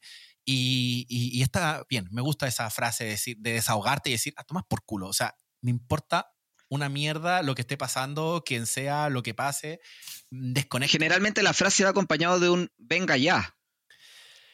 A tomar por culo, venga ya. Sí, lo que pasa es que el venga ya también depende mucho, es muy regional. Hay regiones que se utilizan más que otras. Ah, ok, perdóname. Sí, no, pero o sea, sí, el venga. Pero el- a tomar por culo se le dice a alguien. Tú lo dices, lo puedes decir, no, le dices a alguien, al pero aire. es al aire. Ah, ya. Es al aire. Bueno, Claro. ¿qué, otra, ¿qué otro garabato o palabra soez? Bueno, está el hijo de puta. Mira, esto es una cosa súper graciosa. Cuando. Pero eso es universal, Un día- ¿no? Sí, el hijo de puta es universal, pero es que Eso es colombiano. lo que yo quiero insinuar es que en algunos países algunas palabras son más importantes que otras. ¿Por qué? Porque yo un día salgo de noche ahí de fiesta y pues me había eh, enfadado con el de la entrada de una discoteca porque no me dejaba entrar, no sé, me veía feo o lo que sea, pues no me dejaba entrar. Y yo en ese momento pues venía con mis insultos chilenos, en plan... eh, Oye, weón, que te vas a tu. Bueno, no tan chileno, Ah, porque yo quería que me entendiera, o sea...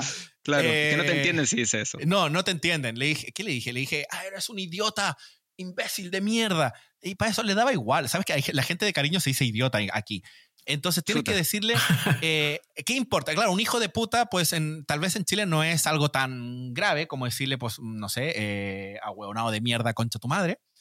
Eh, pero aquí, aquí, hijo de puta sí que es importante, porque hijo de puta molesta mucho. Es decir, realmente tú estás con intención de insultar. Es que el tema es que no es la palabra, es la intención Claro, hay la de las intención. palabras. Porque, Claro. claro, eh, en, en- en- en chileno, pues, por ejemplo, eh, eh, coger, que allá se usaba, esto, esto también es una anécdota divertida, porque yo llego aquí, yo sabía que coger aquí es tomar algo, pedir algo. O sea, subirte al tren, tú lo coges pero yo soy muy visual. Entonces, la primera vez que estaba en una fiesta me dice, eh, espera, que me tengo que ir porque tengo que coger al tren. Claro, yo lo primero que me imagino, porque soy visual, es a ese, a ese amigo detrás del tren dándole, dándole eh, por culo al Dándole tren. por porque- culo, dándole por culo. dándole tío. por culo al tren porque es lo primero que yo visualicé en su momento. No puede ser. Bueno, mi, mi hermano, eh, nuestro otro hermano, Renato, eh, alguna vez me contó que estaba en España y decía, a- a cuando uno, uno quiere que alguien se mueva, le dice córrete, acá en Chile. Ah, sí. Claro. Y que, y que, claro, le decía, había una niña sentada en la mesa y le decía, hey, córrete, córrete. Y la niña se cagaba de la risa. Porque, claro, allá en España correrse es, es como tener un orgasmo. Eyacular, Eh, básicamente. Es lo que es, sí, es eyacular, básicamente. No es un orgasmo, es eyacular Ah, directamente. eyacular, ya. Sí, eso es correcto. Sí, eh, luego la gente, a ver, es verdad, en Chile la gente lo sabe, estos términos los conoce porque llega a la televisión, llega a Sí. cosas y la gente pues lo sabe, o sea, no pasa nada. Yo en Chile pues ya digo córrete o lo que sea, porque ya te acostumbras a algunas cosas, no lo Bueno, ves tanto. yo tuve el problema que fui a una maratón o eh, carrera, como le quieras llamar, del corte inglés, que es una, Ah, una sí, tienda muy grande que hay allá, que organizan una de 5 kilómetros, 15 kilómetros, qué sé yo. Y yo hablaba mucho de ir a la corrida del corte inglés. Sí, bueno, esto me pasa Porque no, es, mucho. porque no es una carrera, no, no va a competir, va simplemente a correr con más Aquí gente. me río yo. Aquí Y- eh, me, me río cada vez que yo veo a mis familiares publicando, he ido a una corrida y yo pues Imagínate. por el otro lado, cuando, cuando veo a mis amigos 1200 diciendo, personas corriendo. Exacto, Corriendo, hoy, hoy- corriéndosela, hoy tengo una super corrida y yo así en plan por detrás, lo que ha dicho. Me lo dejo para mí, me reservo mi momento de risa tonta, así en plan, oh, he dicho corrida. Ay, ya me duele Sí. mandíbulas de Es que. Te imagino a ti, eh, ahí en plan, en la mitad de la plaza, en la mitad de Plaza Cataluña, que es donde empieza la, la corrida del corte inglés, diciendo, eh, estamos todos listos para corrernos. y todo. eh, Oye, pero, pero ¿y, y si no es corrida, ya cómo se dice? aquí, ¿Lo del corte inglés qué es? Vale, ¿Una en? Cataluña, no, en Cataluña Una es carrera. cursa. Cursa es la traducción de carrera en catalán. Y todo, para todo se comunica siempre como cursa, la cursa. En este La caso, cursa. la que él dice es la cursa del corte inglés, que es Claro. la carrera del corte inglés. Tú vas a correr. Ah. Exactamente.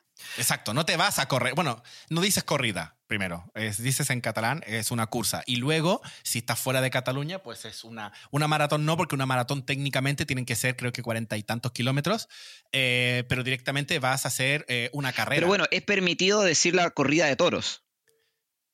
es verdad. No había Eso está en permitido, pero quizás porque esa palabra no es catalana, entonces ya viene hecha así. No tienes Entonces, razón. Que una, la- razón, porque Las de toros son corridas y no son, corridas, en plan que los toros están ahí dándole, No. que dándole. Y, y- y diciendo y, y tocando un poco ese tema, así bien cortito, quería decir también de que en España, eh, de hecho en Cataluña, estaban prohibidas las, la- las corridas de toros desde hace, bueno, desde principios de los 2000.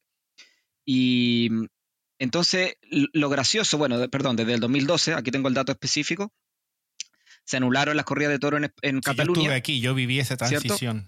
Y lo que a mí me pareció muy curioso y, me gustó mucho, me causó una muy buena impresión, es que hay la principal plaza de toro de la ciudad, que está ubicada en la Plaza España, frente a la Fuente Mágica, se transformó en un centro comercial. Entonces, cuando tú visitas la ciudad, te impacta ver una plaza de toro montada ahí, con toda su estructura, por fuera súper linda, con todas estas puertas y ventanas que tienen las plazas de toro, como si fuera un coliseo romano y entras y es un centro comercial. Y tiene un cine, y tiene un patio de comida, un supermercado, creo que hay un Mercadona.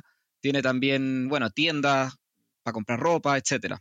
Sí, evolucionaron. El, el, Arenas, el Arenas, sí. El, Arenas. En Barcelona se prohibió, no me acordaba exactamente el año, pero sí, eh, por ahí se, se el 1 de enero de 2012, ¿cómo no te va a acordar? No, porque no me acuerdo la fecha. El de los datos eres tú, el de los datos eres tú. El periodista. Eh, tú estás ahí con el, aquí buscando con el computador. Yo solo miro aquí cómo se ve la grabación y los, los numeritos ahí, el audio. Pero no, el, el de los números eres tú. Eh, no, pero estaba, me acuerdo de ese momento. Y en realidad empezó antes. O sea, en Barcelona ya no se hacían toros un poco antes de esa firma. Quedaba una plaza, hay dos plazas de toro. Está la de Arenas y la Monumental. Son dos plazas. Eh, la de Monumental fue la de Arenas, en realidad, cuando yo llegué, ya no era plaza válida. Es decir, esa plaza de toros nunca se usó. Yo, mientras yo llegué el 2003, no se usaba para toros. Es decir, esa plaza estaba en desuso. Entonces, en pocos años después, esa plaza la vaciaron y estaba flotando, era, era fantástica porque estaba flotando en el aire una plaza de toro, porque le pusieron unos palitos, unos palitos ahí y demolieron todo lo que había dentro, todo para afuera. Y solo dejaron la estructura, que esto es una cosa muy común en Barcelona y me encanta, me sorprende, que los edificios viejos eh, lo que hacen es mantienen la pared, o sea, la pared exterior, la fachada, exactamente, la dejan igual y todo lo de dentro lo demuelen y lo construyen de nuevo, pero adentro. Y todo lo de afuera es la misma estructura vieja. Qué lindo. Entonces queda súper bonito esas fachadas. Hay una protección, las fachadas las va limpiando. Las va limpiando el ayuntamiento, exacto, y queda súper guapo. Mira, eso es una frase, una frase que utilizan bastante, eso es verdad. A mí no me gusta, a mí no me gusta. Yo no la uso, es un, hay cosas que yo he adoptado que me gustan, pero esa palabra no sé por qué, no, me siento raro diciendo qué guapo, qué guapo esto, o a la gente diciendo, eh, guapa, no sé. a, mí a mí eso nunca me ha gustado, pero es, es común decir, eh, que todo es guapo. Si algo te gusta, pues es guapo. Bueno, qué majo, qué majo. Exacto, majo. Sí, majo está bien. Es como que no le das tanto ímpetu, ¿verdad? Las cosas es como, vale, no eres tan guapo. es como cuando le quieres decir a alguien, mira, no te lo creas tanto, no eres tan guapo, pero puede que majo. Pues sí, y destruyeron eso y esa plaza espectacular. Y la de Monumental quedó funcionando un tiempo más. Yo eh, nunca fui a ver eh, toros ahí, pero sí que hacían. Y un día estuve vinando hasta un departamento que estaba enfrente y olía a mierda. Por, bueno, por, los, caballos, más que, más que básicamente. Em, pero olía mucho a mierda esa zona. Luego eso se anuló porque se prohibió en todo Cataluña y lo que se utilizó esa plaza es para eventos y hacen eventos, conciertos y cosas así. Ahora, esa no la han cambiado como la que dice eh, Miro, que esa es súper bonita ahora, es un centro comercial y, mantiene la fachada. La otra sigue siendo igual, simplemente que eh, hacen conciertos, circos o hacen cualquier, bueno, cualquier tipo de... utilizan ese espacio para otro tipo de evento. Claro, hacen corridas. Hacen corridas. masivas. Sí, y es, bueno, está lo que es, a ver, están los encierros, también hay que separar los encierros luego de lo que es la corrida de toros en sí. El encierro es cuando la gente persigue a los toros que los van trasladando de, una, de un punto a otro, que es lo que se hace actualmente en San Fermín. no sé si lo han visto, la típica fiesta de los encierros de San Fermín. Que la gente sale corriendo y los toros van detrás persiguiendo a la gente, pero en realidad debería ser al revés. Exacto, yo he estado en eso. Una vez estuve ahí, estuve en una de esas corridas. No estuve mucho tiempo, estuve ahí delante. ¿Pero tuviste corriendo o fuiste a ver? No, yo soy más cobarde. Yo estuve corriendo ahí al centro en cuanto dieron las campanadas y eh, salieron los toros, pues yo ya crucé la, la verja de seguridad. Ah. Pero bueno, los vi ahí, desde el otro lado de la, de la reja de seguridad, bajo mi punto de protección y de seguridad, junto al lado de los de emergencia, por si acaso. Y ve, los vi ahí, es que los ves pasar, están están... En realidad, no es tan probable que te den los toros, pero siempre se da el caso, siempre está el caso concreto, el que se queda atrás o el que, o el que está borracho. Hay muchos borrachos y eso es una pena porque hay muchos turistas que se emborrachan y correr delante de un toro borracho, pues eso obviamente que te va a pisar, te va a aplastar o, o pasan muchos accidentes que realmente no están relacionados con los toros en sí. La gente se pisa, se aplasta o, lo, o se Bueno, cae. particularmente la de San Fermín se hace muy temprano. Creo que se hace a las Sí. 8 de la mañana, 7 A la- de la mira, mañana, entonces A mí la me gente pasa de largo, borra- esa eh, borracha Fermín. toda la noche y aguantando a que al horario que abran la, la- la carrera esa. Es que O sea, no te vienen- das cuenta. No te das cuenta. Yo estaba caminando. Sí, ahí Claro, esa gente y- está borracha todo el día. Lleva una festividad de una semana o 10 días que no para. O sea, está escenario por todos lados, fiesta en la calle. El Sí, pueblo sí, que es eso- pequeño se llena de gente que los va a visitar con eventos. En fin, ¿En, Es en qué momento trabajan esta- estos personajes? no sé.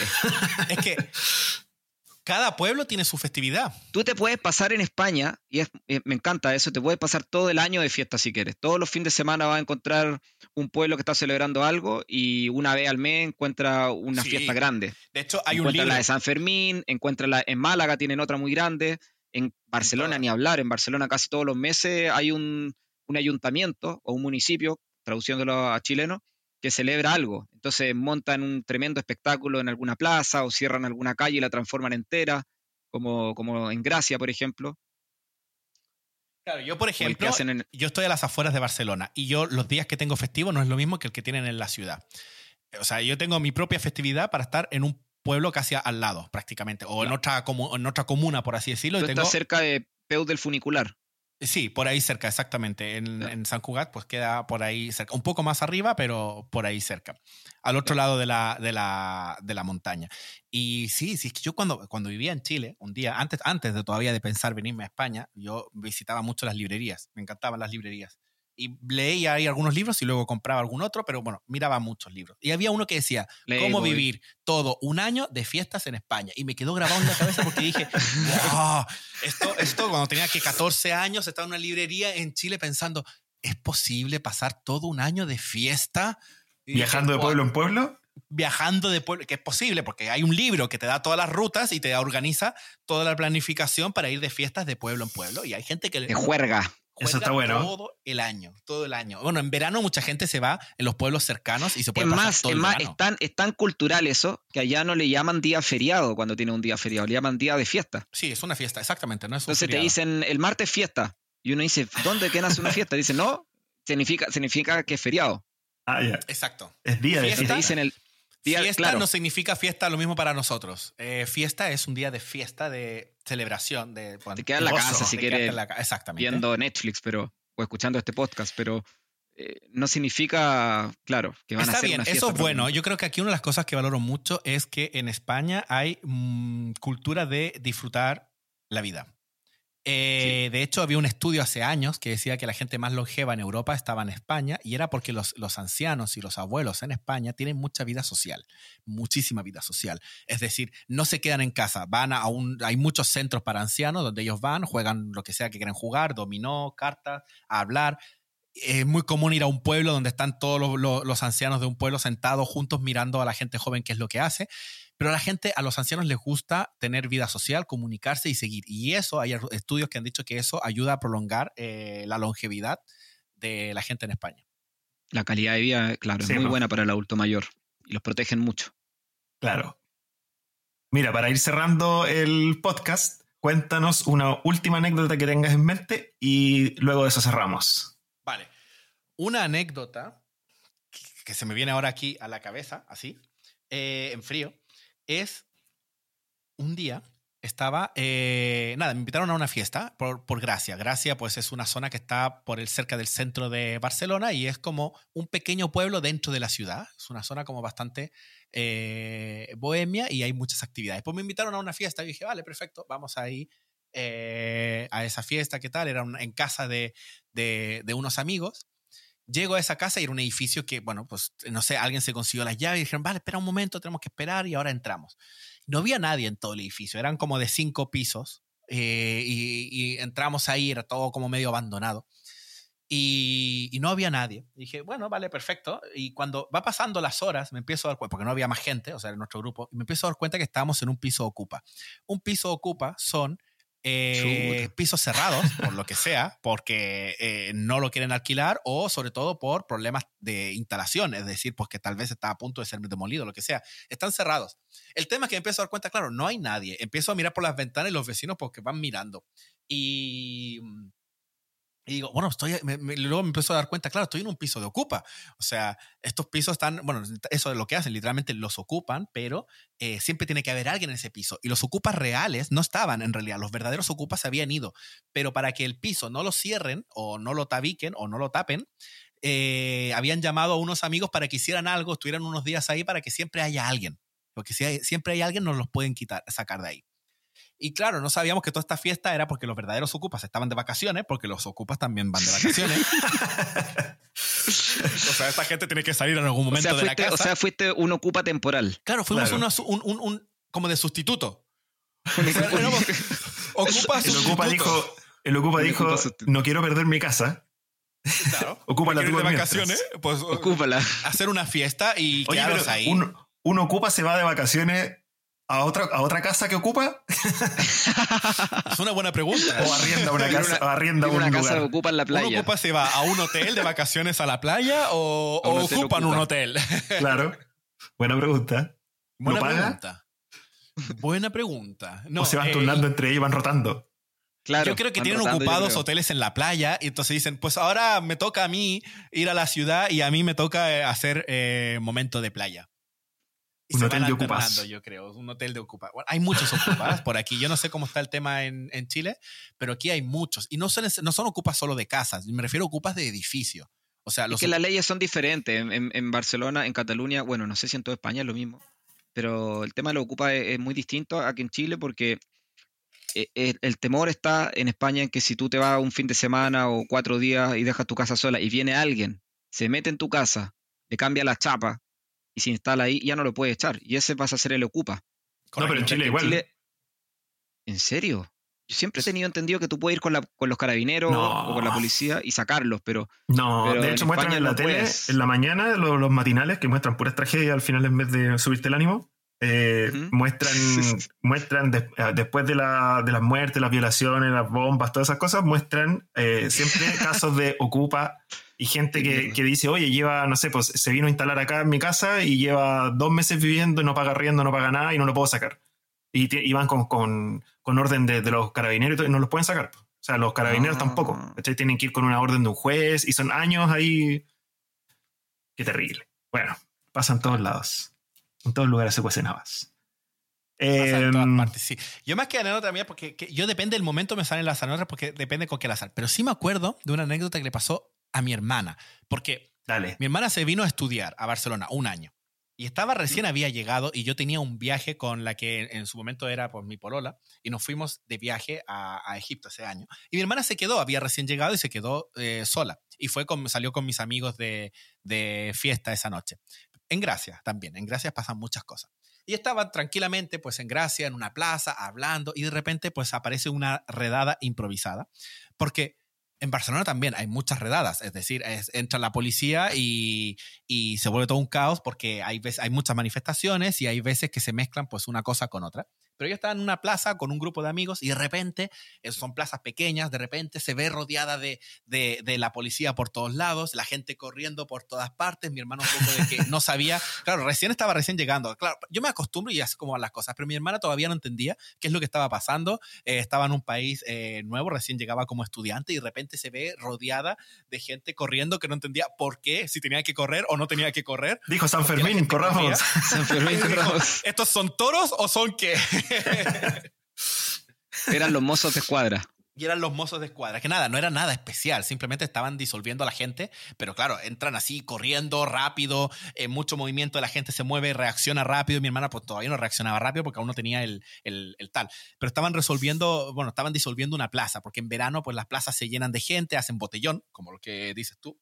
El botellón en su momento era, era, era permitido, pero en ese año, justo era el año que el ayuntamiento de Barcelona, estaba eh, en, campaña de eliminar el botellón. Entonces estaban haciendo estas redadas para eliminar estos como botellones o estas fiestas que se hacían en la imposible, Imposible.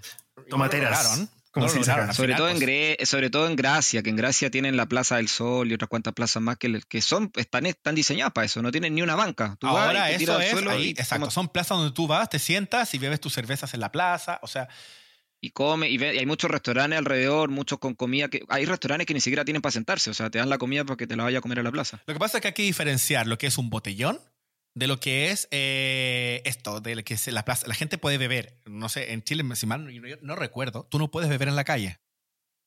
Alcohol. Alcohol. No, en Chile no se puede. No, se puede. Para el ¿verdad? año nuevo nomás te dejan. Y de hecho, si mal no recuerdo, si tú llevas en el auto eh, una botella abierta, estás, o sea, tiene que estar cerrada. Sí. Porque es solo No sé, transporte. aquí son. Son muchos. Aquí no, tú puedes ir con tu cerveza en la calle, no pasa nada, siempre y cuando sea de plástico hace unos años. Para eso, para que no le des a alguien con una- un vaso de cristal ahí. me has mirado mal, me has dicho, weón, pues toma. No, A tomar por culo. A tomar por culo. No, son todos vasos de plástico, pero puedes beber en la calle, puedes Ah. estar bebiendo, puedes beber tu cerveza. Eso no pasa nada, eso no se considera un botellón. Un botellón es realmente una fiesta donde hay mucha, mucha gente con el objetivo de quedar taja. Acá y esa es la raja. diferencia. Quedar, eh, ah, sí, raja. Quedar Ah, raja. Es verdad, quedar taja eh, es lo mismo. Mira, pues mira, son muy parecidas las dos palabras. Yo creo Sí. es por eso que hay muchas similitudes. Quedar taja, quedar raja. Bueno, eh, Chile fue conquistado por España, así que probablemente eh, Sí, y no han el cambiado 90% mucho los- de la, los de la términos. cultura venga de allá. Sí, Sí, porque cuando llegaron los sí. españoles a Chile fue dijeron, oh, qué largo el viaje, vamos a quedar taja. Y alguien escuchó ahí en Chile y dijo, "Te raja mejor. Y ahí uno le dijo, tengo pisco, y empezaron a tomar pisco. algo así tiene que haber pasado. Bueno, estamos entonces, ¿no? Lástima que yo- terminó el festival de hoy. Sí, ¿cómo era? Había una canción, Lástima que termine. Eso era, Sí, un- era no. de Chile, ¿no? No, de no, era de Porky. Ah, Porky, era de Porky, nuestro rey. Nuestro rey.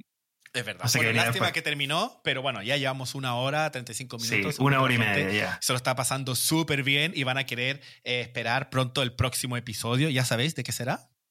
Eh, ¿Qué será? ¿El periodista Miroslav? Periodista. ¿Nos confirma? Les Italia, ¿o ¿no? confirmo que en nuestro próximo episodio vamos a tener a un invitado desde Italia. Italia. Es un chileno que está viviendo en Roma y al igual como hoy nos va a contar eh, anécdotas y diferentes peculiaridades de su vivencia en Roma. Eh, bueno, no les digo más. eh, Nicolás Valenzuela nos va a acompañar entonces en nuestro próximo episodio. Bueno, ya dijiste el nombre, así que ahora esperemos que no se caiga. Oye, eh, bueno, eso sería todo por el episodio de hoy. Espero que les haya gustado y que nos sigan escuchando y, y que este proyecto se transforme eh, en un podcast a largo plazo. Esa es la intención, al menos por el lado nuestro. Pues Eh, muchos ánimos para hacer realidad este proyecto, que aquí os invito, que hace falta. Muchas gracias, muchas gracias. Después nos invita a tu, a tu consorcio de podcast, ¿cómo se llama? Ah, sí, al network. Network. Podcast. Network. Ah, ya. Eh, ¿No quería hacer alguna publicidad de algo? No, Ya todavía que no lo estamos tengo acá. hecho. No, no es, Ah. aún no es momento de publicidad porque no tengo ni los nombres todavía. Ah, ok. Bueno, cuando, cuando tengamos algo te volvemos a invitar. Exactamente. Eh, bueno, y a todos, eh, primero que nada, darle gracias a Alejandro por la buena disposición, las buenas anécdotas, el buen rato que pasamos y a Miroslav, el periodista estrella. Eh, Déjale. va a tener que empezar a buscar ahora información de Italia. Y Casa Noticias. el Casanoticias. Y los dejamos a todos invitados a escuchar nuestros próximos episodios y a seguirnos en Spotify y calificarnos en las apps de podcast que estén escuchando, eh, en las que estén escuchando. Eh, Google Podcast, Apple Podcast, Evox, no sé cuáles otras hay, pero hay muchas. Así que eh, Hay muchas. nada, en la que lo oigan. En la que lo oigan. Muchas gracias a todos eh, y que estén bien. Adiós. Chao. Chao. Hasta la vista.